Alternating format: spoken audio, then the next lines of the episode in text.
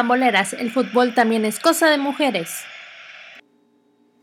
Hola, ¿qué tal amigas y amigos? Bienvenidos a un episodio más de Pamboleras en Spotify.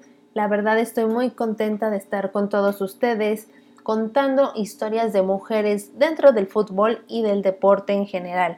Los saluda su amiga Rocío Yalitza, la Presi, y hoy estoy muy contenta, pues esta historia también es muy motivadora como las anteriores.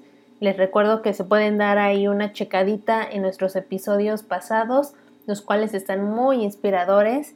Y por supuesto recordarles nuestras redes sociales. Estamos en Instagram, Facebook, Twitter y TikTok como Pamboleras.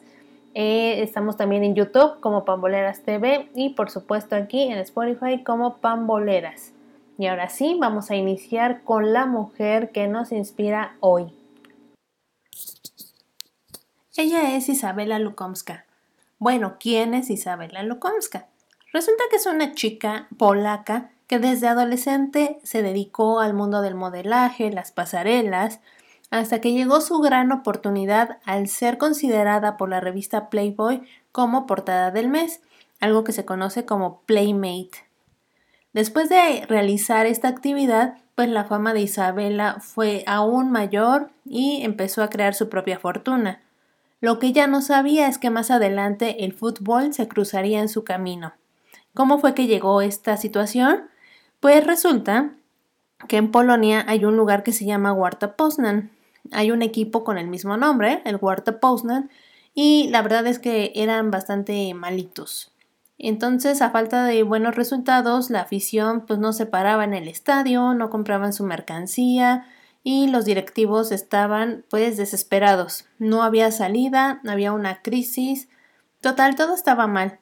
Hasta que llegó su salvadora, Isabela Lukomska, quien en un acto muy inteligente supo aprovechar algo por lo que ella era famosa para así atraer a la afición de nueva cuenta al estadio. ¿Qué fue lo que hizo? Pues la nombraron presidenta del equipo, pero con esto pues la gente se empezó a emocionar, especialmente los hombres, quienes empezaron a comprar los abonos del estadio y pues bueno, ¿qué les cuento? Que se acabaron. El estadio estaba llenísimo al siguiente partido, pues todos esperaban admirar a esta mujer. Y sí, ella lo sabía, los hombres iban por su belleza, porque querían admirarla, querían encontrarse con ella, la típica fotografía, etc. Entonces, al ser presidenta, los aficionados la llamaban señora presidenta. Señora presidenta, ¿cómo está usted? Señora presidenta, ¿me permite una fotografía? y ella quería una cercanía con la afición, no quería que se notara esta jerarquía entre la presidenta y la afición. Entonces le empezó a pedir a la gente que no la llamaran señora presidenta, sino presi.